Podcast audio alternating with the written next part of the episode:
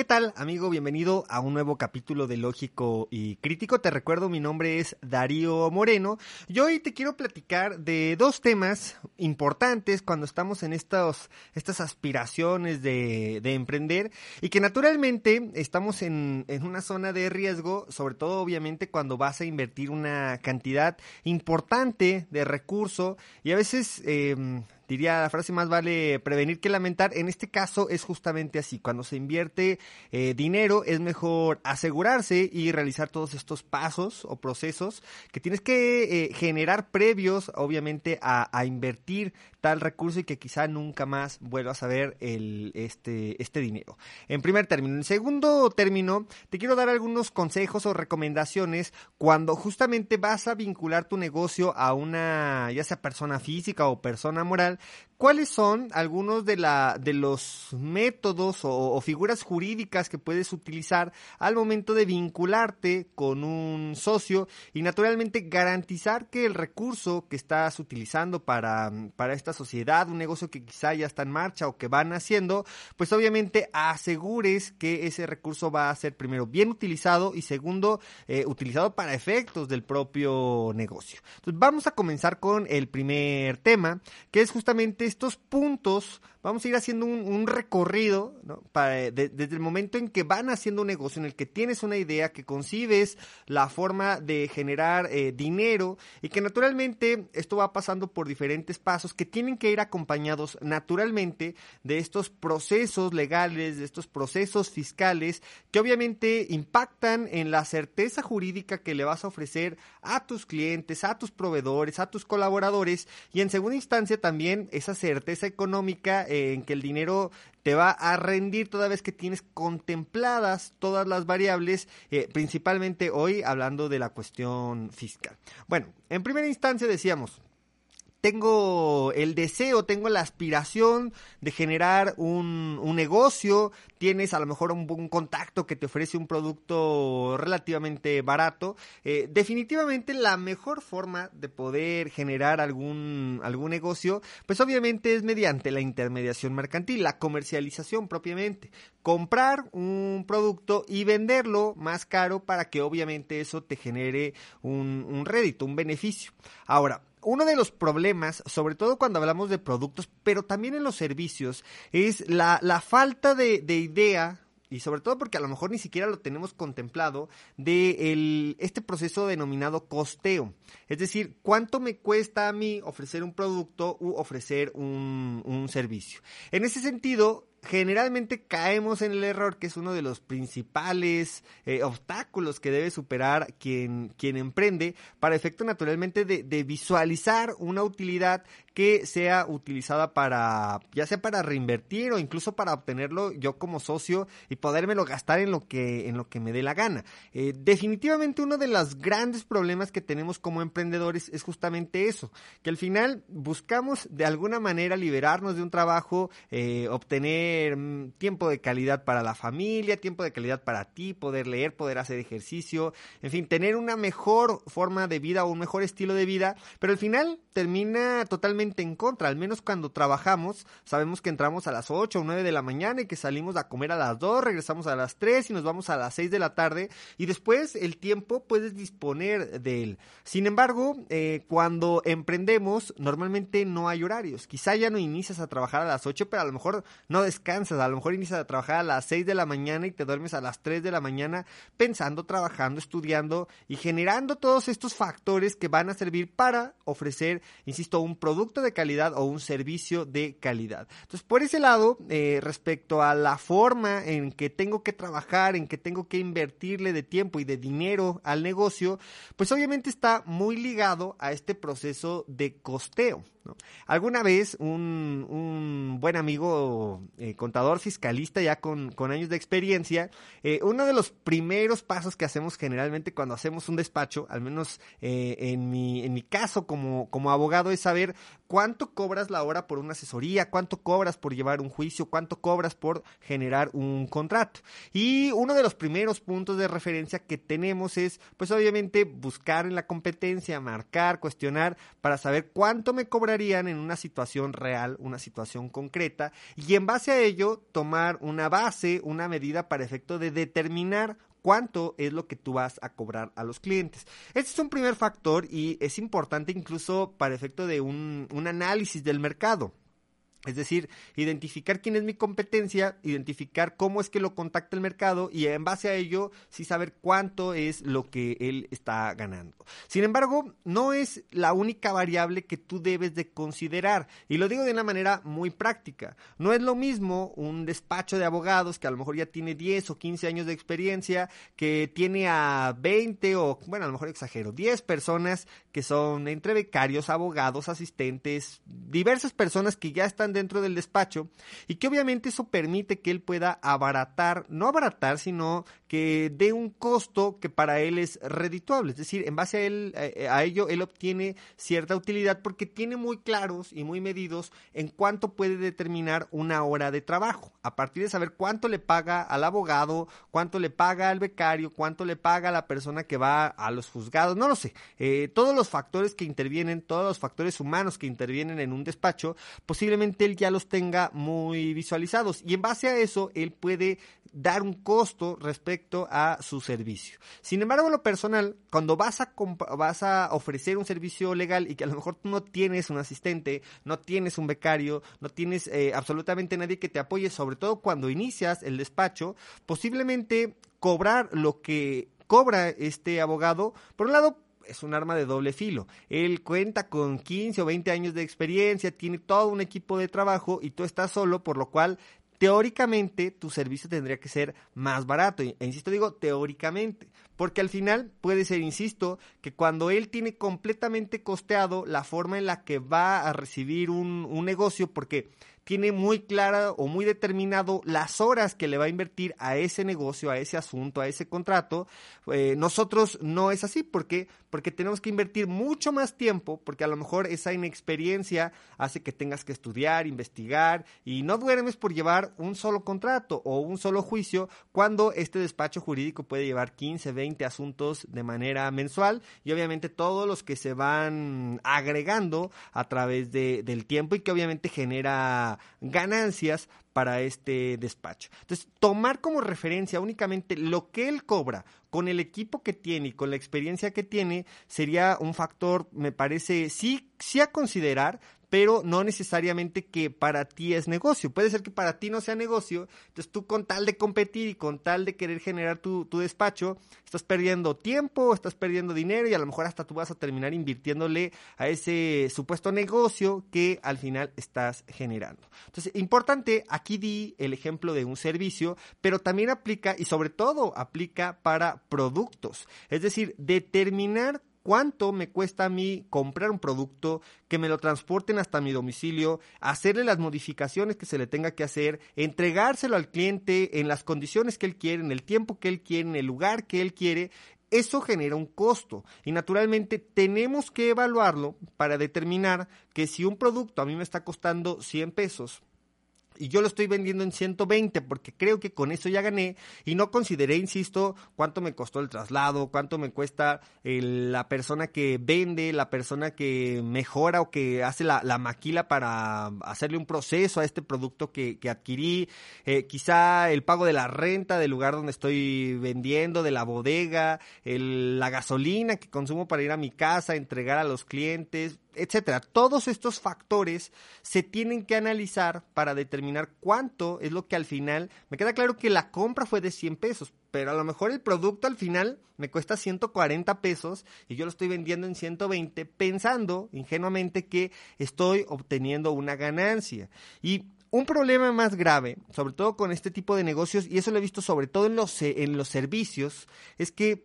creemos que la forma de hacer redituar el negocio es invirtiendo más dinero. Y buscamos un socio y nos endeudamos y a veces nuestros ahorros los gastamos porque creemos que invirtiéndole más dinero vamos a obtener una mayor ganancia. Pero nunca, en ningún momento, determinamos esta parte del costeo del, del producto que obviamente nos servirá para determinar cuánto me cuesta adquirir, comprar o generar el producto que voy a vender y determinar con ello realmente el valor en el cual se lo tengo que ofrecer a mis clientes. Entonces, seamos cuidadosos con ello. También seamos cuidadosos, por ejemplo, cuando vamos a utilizar alguna plataforma digital, sobre todo, por ejemplo, en alimentos, saber cuánto me cuesta esta plataforma, cuánto me van a retener de, impuestos para determinar cuánto es el valor que tengo que ofrecerle a mis clientes presenciales y otro a los clientes que voy a vender a través de alguna plataforma como Rappi, como Uber Eats, como Didi. Entonces, seamos, insisto, cuidadosos para determinar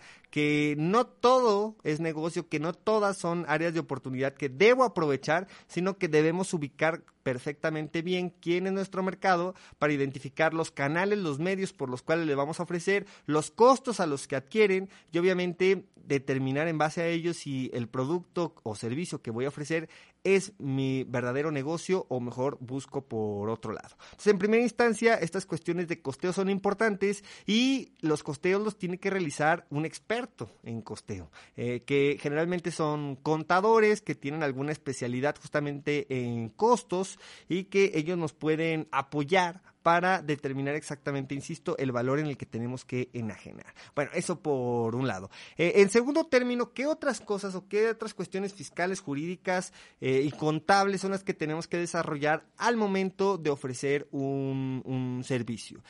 Naturalmente, siempre será clave. Ya hemos hablado mucho de, lo, de los contratos, pero siempre es básico, es fundamental que sí generemos al menos una estructura jurídica que permita tener los mismos acuerdos con mis clientes con mis proveedores e incluso con mis colaboradores. Eh, otro de los problemas que se generan con mucha eh, regularidad es que eh, generamos contratos verbales que naturalmente tienen sus ventajas, son más rápidos, la forma en la que puedes cerrar un acuerdo es mucho más simple, incluso lo puedes hacer vía telefónica o por medio de una videollamada, pero el hecho de no establecer en un documento eh, los términos y condiciones a los cuales te obligas y obligas a la contraparte, ya sea un cliente o un proveedor, para efecto de que cumplan con lo que naturalmente estás acordando. ¿Y cuál es el problema que muchas veces nosotros observamos al momento de no tener un contrato por escrito? Pues que obviamente cada quien entiende lo que le da la gana, cada quien entiende lo que le convenga.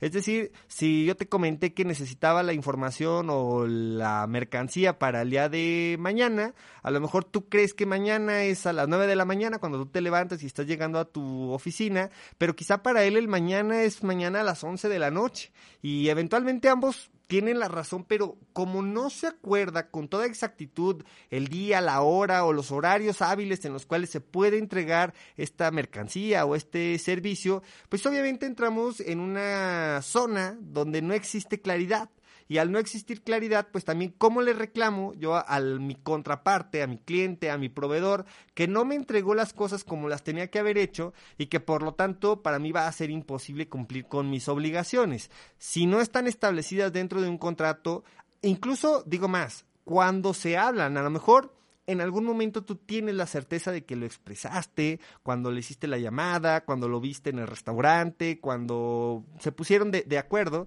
pero, insisto, cuando no están expresadas dentro de un contrato por escrito o cuando no están eh, consignadas en una orden de compra que se mandó a un correo electrónico, existe esta susceptibilidad de cometer diversos errores y que al final sobre todo y visto desde el punto de vista legal, ¿Cómo vuelves exigible el cumplimiento de una obligación cuando no tienes un documento, una solicitud, una orden de compra o un contrato por escrito? Entonces, recomendación,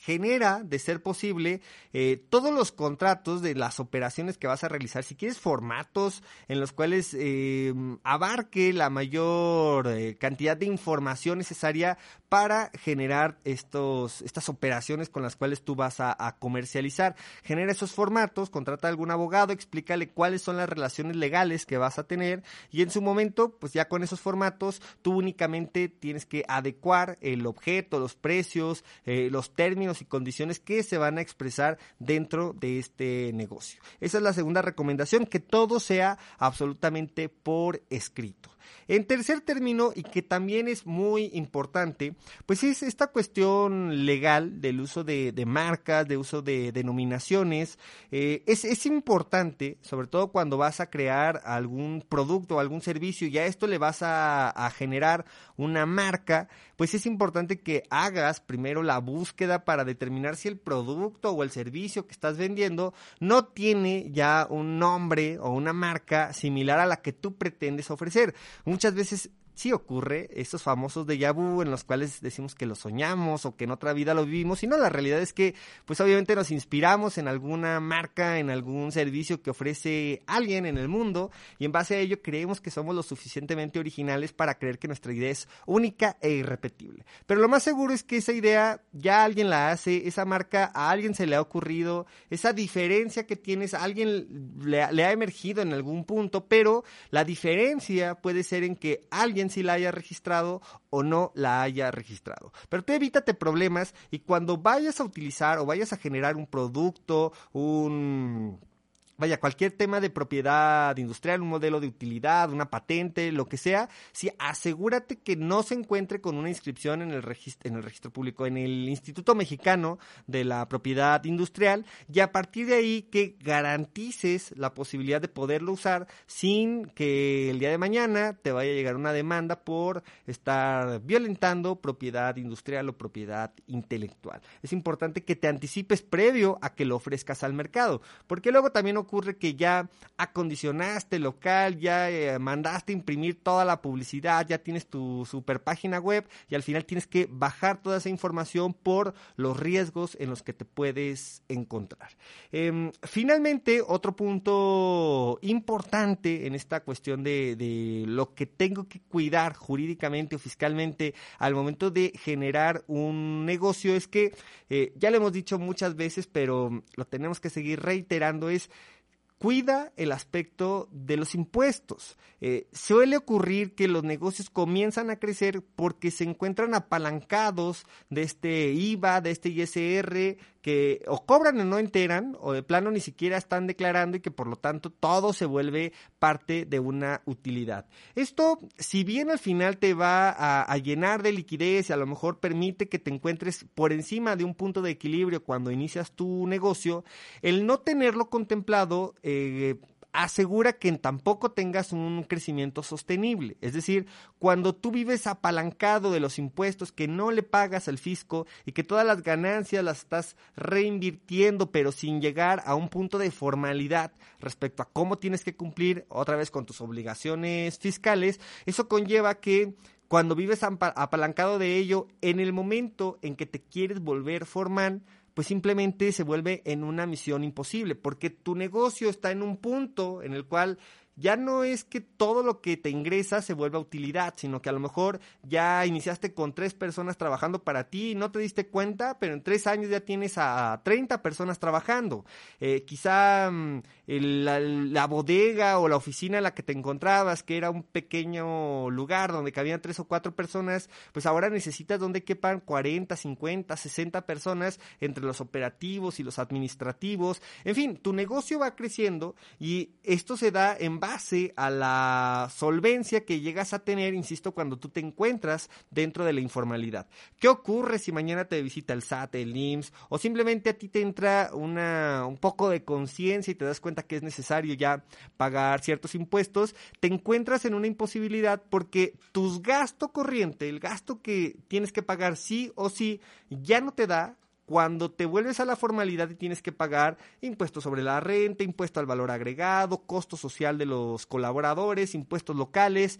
etcétera. Y eso obviamente, insisto, a lo mejor cuando vas iniciando el negocio no te da ese crecimiento exponencial que tú tenías planeado, pero sí te da un crecimiento sostenible a través del tiempo que si llegas a romper y obviamente se vuelve en un crecimiento exponencial contemplando ya el pago de los impuestos, me parece que los límites eh, a los que puedes llegar son inimaginables, insisto, cuando tu empresa es formal desde el origen. Entonces, sé un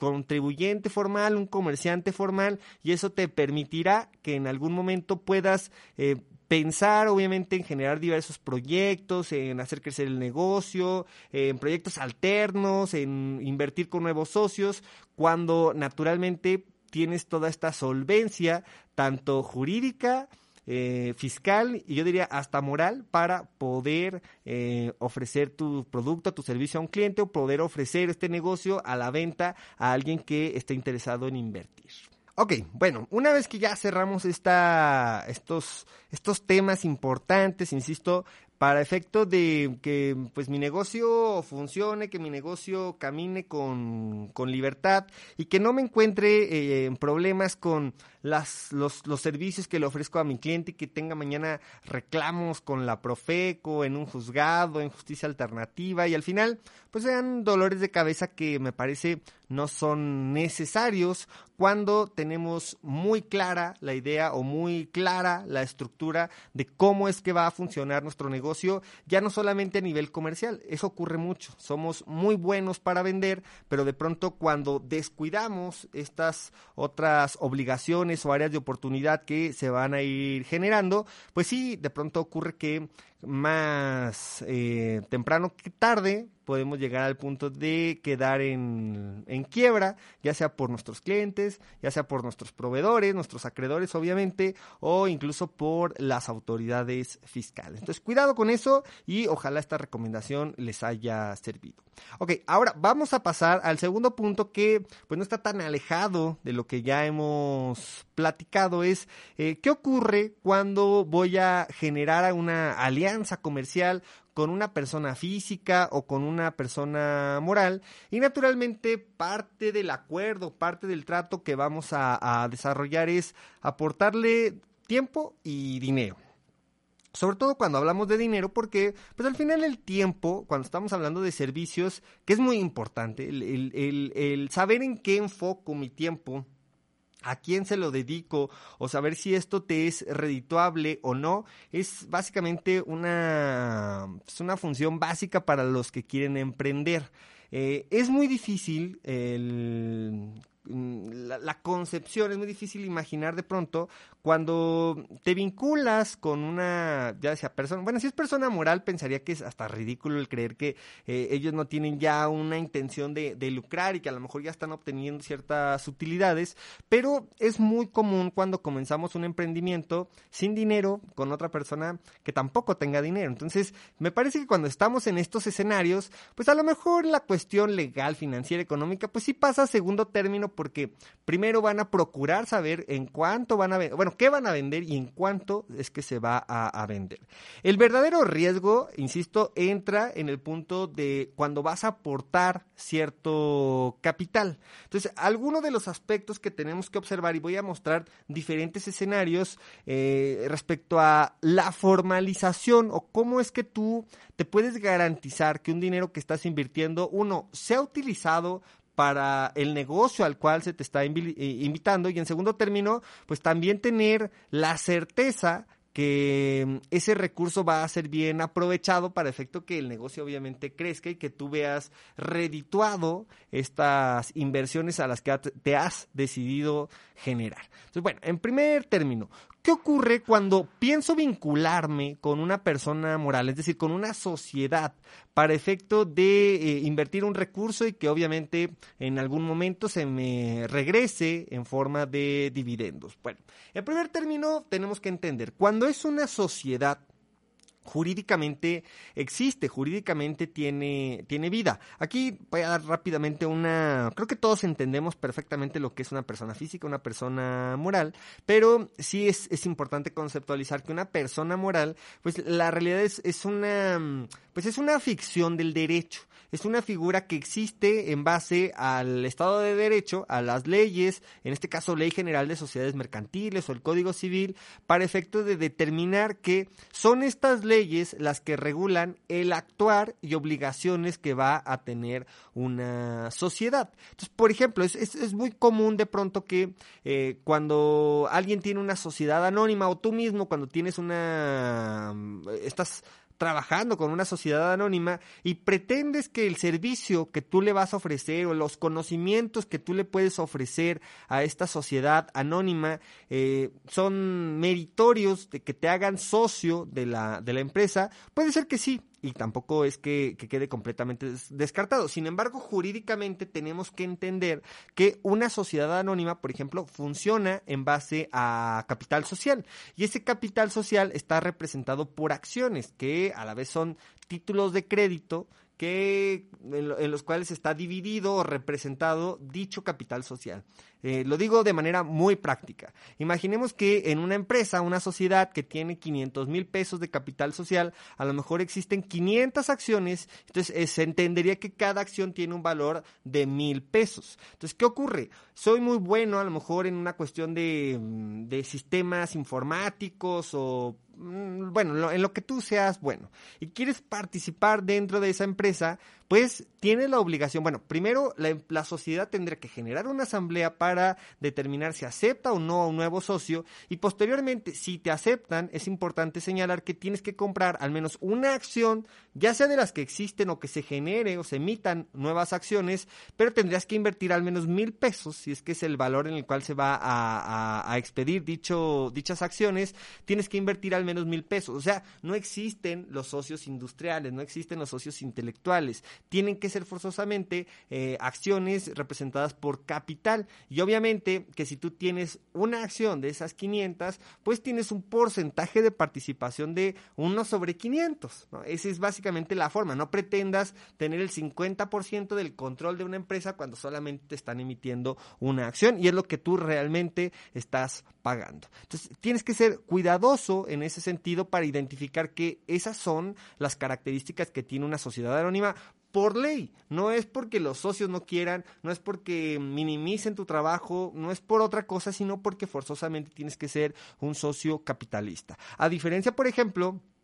de las sociedades cooperativas, de las sociedades civiles, en las cuales sí existe el socio intelectual que puede participar únicamente aportando trabajo, no necesariamente aportando un capital. primero hay que entender que atrás de esta sociedad en la cual me quiero involucrar existe todo un régimen social, mercantil, fiscal que hay que identificar para conocer exactamente cómo va a ser mi participación dentro de esa empresa. Bueno, una vez que ya me aceptan y me dicen que sí quieren que invierta capital, tengo dinero suficiente para poderlo ingresar, es importante sí, entender que para poder entregar el recurso, el recurso se le tendría que entregar necesariamente a las cuentas de esta sociedad. Es decir, si alguno de los socios te dice que para poder invertir, que para poder participar, le tienes que depositar a su cuenta personal, pues obviamente eso no tiene sentido ni un contexto legal.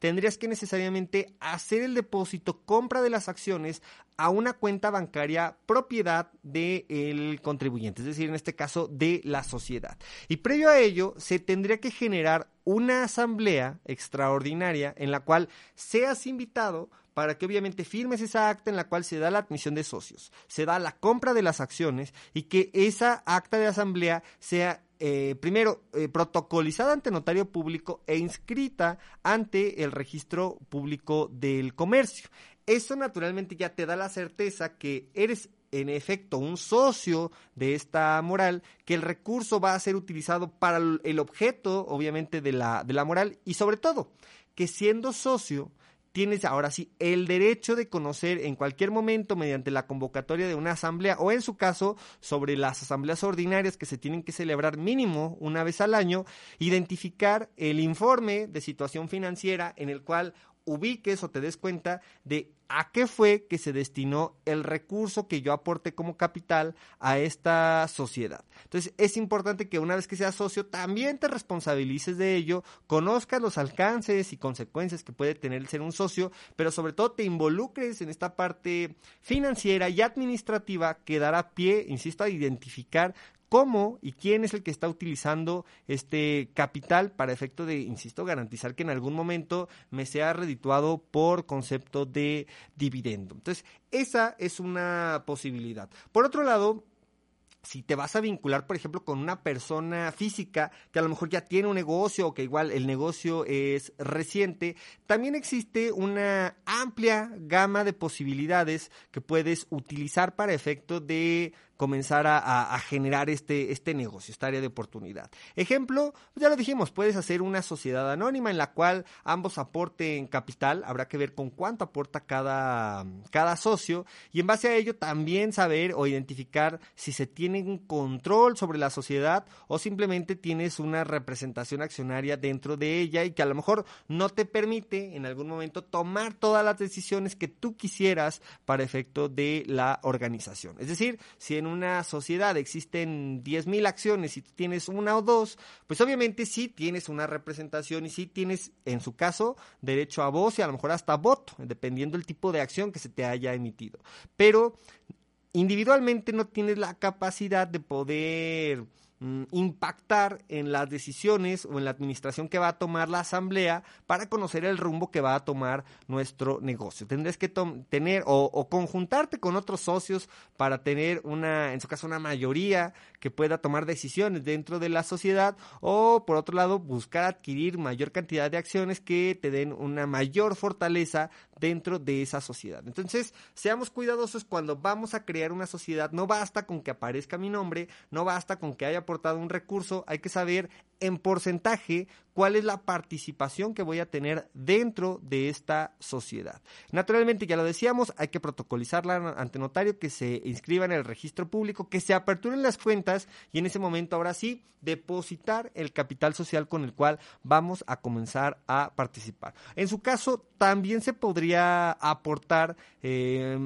activos, es decir, si tengo una computadora, si tengo un carro, si tengo un celular, si tengo ahí algunos eh, activos que pueden ser parte de la empresa, también se puede aportar de esa manera y obviamente cuantificar esta aportación que se está generando, cómo se representa en valor accionario. Esto en el caso, por ejemplo, de las sociedades anónimas. Eh, existen otro tipo de sociedades, puede ser una, por ejemplo, si son abogados o algún tipo de profesión que se tenga y se quiere generar un despacho, puede podemos eh, constituir una sociedad civil, podemos tener a lo mejor no una sociedad de anónima, sino una sociedad de responsabilidad limitada. En fin, hay que mm, a lo mejor investigar un poco de todas estas opciones que nos da tanto la Ley General de Sociedades Mercantiles como el propio Código Civil Federal. Igual también una alternativa que es relativamente sencilla de generar y creo que menos costosa. Bueno, dos opciones. Una es eh, propiamente la asociación en participación,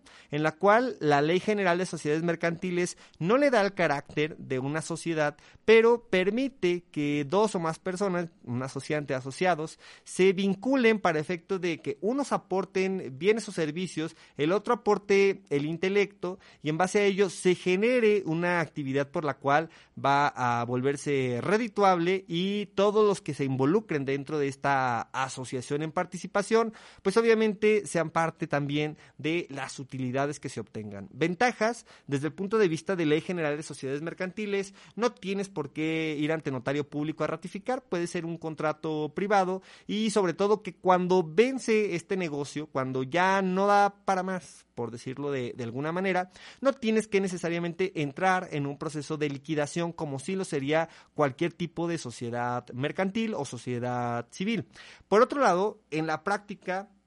aunque si bien la Ley General de Sociedades Mercantiles te dice que no necesitas protocolizar lo que puede ser un contrato privado, pues la ley del impuesto sobre la renta sí le da un carácter de, persona moral y por lo tanto sí tienes que ir ante notario a ratificar para que te puedan entregar tu registro federal de contribuyentes y en su caso, si bien te va, que te aperturen cuentas bancarias. Luego lo de el si bien te va es porque los bancos de pronto no tienen todos los procedimientos necesarios o simplemente dentro de su procedimiento no está la posibilidad de aperturarle una cuenta a una asociación en participación y únicamente a la persona física que actuará como representante de este, de este contrato. Entonces, generalmente las cuentas bancarias siempre estarán eh, a nombre de alguno de los participantes, eh, generalmente del asociante. Pero bueno, es una, es una buena posibilidad para efecto de tener la confianza de depositarle a la persona física, sabiendo que existe este contrato de asociación en participación y ahí tenemos claro el destino que se le va a dar a ese recurso y obviamente a lo que se obligan o a lo que se comprometen tanto asociantes como asociados que obviamente permitan el correcto funcionamiento del negocio. Aquí, importante señalarlo, si vas a irte por un contrato de asociación en participación, no hagas un contrato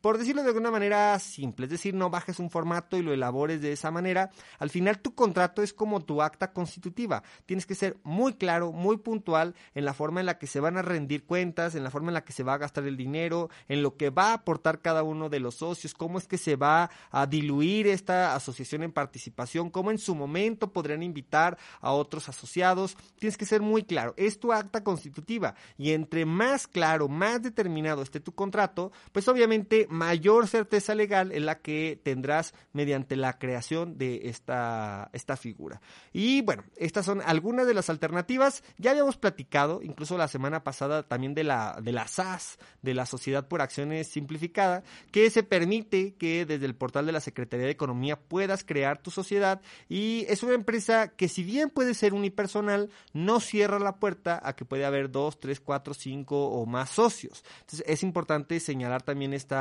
oportunidad en la cual creas una SAS y con ello puedes empezar a generar tu emprendimiento. Ojo con eso, no olvides, insisto, la parte fiscal, dependiendo la figura por la cual tú estés optando, será la forma en la que seguramente tributarás ante el fisco para efecto del pago de los impuestos y el cumplimiento de nuestras obligaciones de carácter fiscal. Y bueno, hasta aquí amigos, los puntos que quería tratar el día de, de hoy. Recuerden, es importante que cuando quieres, literal decimos nosotros, jugar a emprender, pues que lo hagas de manera muy seria y muy formal. Sobre todo cuando vas a aportar capital, eh, analiza, investiga el mercado, estudia, pero no dejes de lado, porque a veces ocurre mucho, soy muy buen vendedor, soy muy bueno para negociar, pero nunca concreto algo en una formalidad legal que me dé la certeza necesaria para saber que todos vamos a entender de la misma manera el juego y todos la vamos a jugar eh, con las reglas que entre todos han estado establecido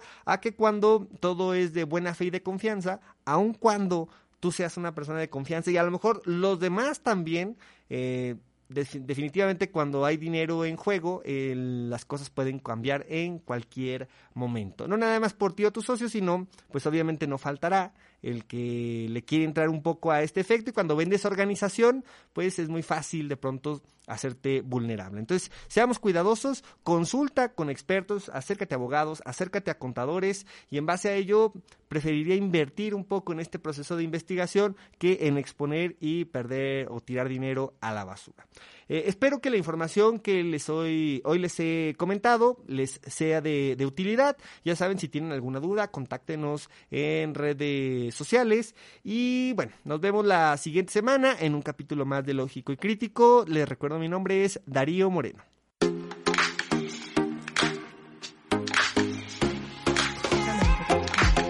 Esto es una producción de Excellence Podcast. Si te gustó, por favor califícanos con 5 estrellas y dile a quien más confianza le tengas que se suscriba. Estamos disponibles como Excellence Radio en Spotify, Apple Podcasts, iBox y YouTube, así como en excellenceradio.com. Comparte.